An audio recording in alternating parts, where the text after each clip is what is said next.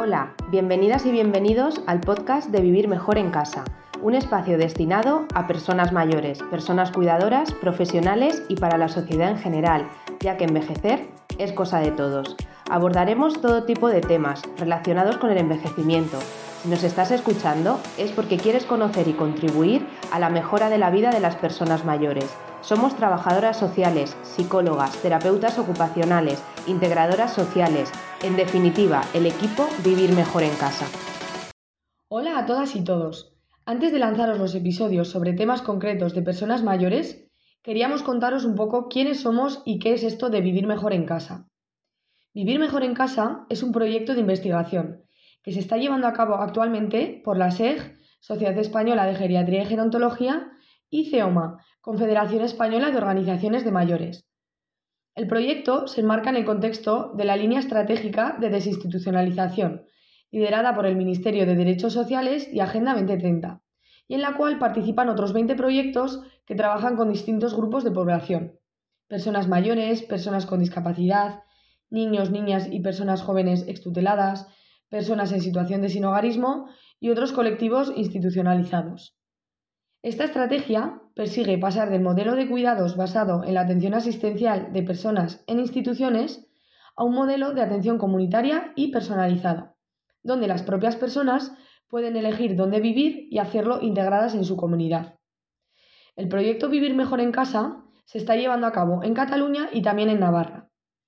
El componente de Cataluña es preventivo, dirigido a personas mayores con grado de dependencia 2 y 3 y también a personas cuidadoras no profesionales. Se está trabajando en la intensificación y transformación del servicio de ayuda a domicilio y en la formación a personas cuidadoras no profesionales. ¿Cuál es el objetivo? El objetivo es buscar una mayor y mejor atención domiciliaria y retrasar el ingreso en residencia. Con ello se contribuye a la mejora del servicio de ayuda a domicilio integrado y centrado en la persona. Por otro lado, el componente de Navarra es desinstitucionalizador. Está dirigido a personas institucionalizadas que quieran dejar de vivir en la residencia y puedan volver a vivir en la comunidad, a través de viviendas adaptadas, apoyo comunitario y mediante un modelo de gestión de casos y planes de apoyos personalizados. Nosotras concretamente trabajamos en el componente de Navarra y los centros en los que se ha llevado a cabo el proyecto son el Centro Santo Domingo en Estella y el Vergel de Pamplona, ambas residencias públicas de personas mayores. En Navarra contamos con la colaboración del Departamento de Derechos Sociales y de Salud del Gobierno de Navarra y además también contamos con el apoyo de la Fundación Salud y Envejecimiento de la Universidad Autónoma de Barcelona en relación al monitoreo y evaluación de datos. En la primera etapa hemos realizado una valoración integral y un análisis de todas las personas institucionalizadas en los dos centros, que en total han sido 241 personas. De cara a la segunda etapa, se ha diseñado un plan de apoyos que es flexible para poder ser adaptado a cada persona, el cual hemos denominado Plan de Acción Mi Vida en Comunidad. Este plan de acción se ha implementado durante la segunda etapa, siendo cumplimentado por los distintos participantes que han comenzado el proceso de transición a la comunidad. Tras realizar un diseño y planificación de este plan de acción con la persona, se ha iniciado la intervención, estableciendo apoyos y logrando a través de distintas acciones la adaptación y transición a la vida en comunidad. Ahora mismo estamos en el paso posterior, realizando un seguimiento de la persona en la comunidad valorando en todo momento las necesidades que tiene y que puedan surgir de cada persona. A medida que las personas van dejando de dar apoyo, ganando confianza y autonomía y se va observando que sus necesidades quedan cubiertas, se realizará un proceso de retirada paulatina del apoyo prestado por el proyecto. Y esto dará paso a que la persona pueda mantenerse en la comunidad con los apoyos que le ofrece la misma y no dependa del equipo del proyecto para su estabilidad en la comunidad.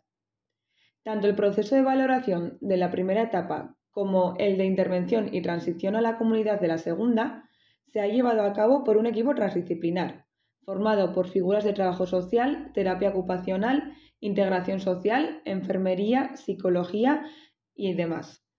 Y dentro de este equipo transdisciplinar estamos nosotras.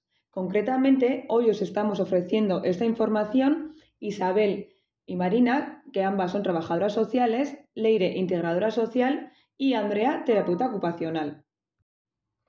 La idea de crear este espacio de conversación y reflexión nace de la creciente conciencia sobre la importancia de promover una vida digna y autónoma para las personas mayores, más allá de la vida en las instituciones.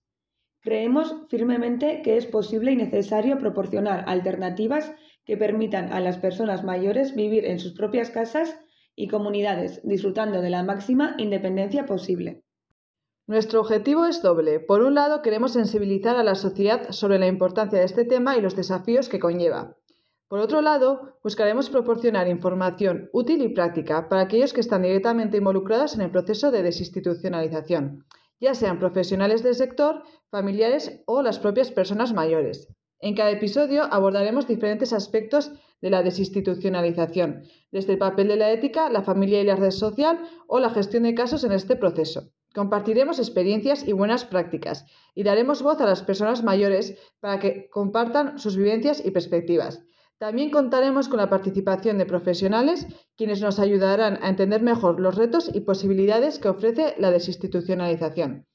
Encontraréis más información sobre el proyecto Vivir Mejor en Casa y el enlace a los distintos episodios en la web del proyecto www.vivirmejorencasa.org. Esperamos que este podcast sea un espacio de aprendizaje, reflexión y diálogo. Acompáñanos en este viaje hacia una sociedad más inclusiva y respetuosa con las personas mayores. Hasta pronto.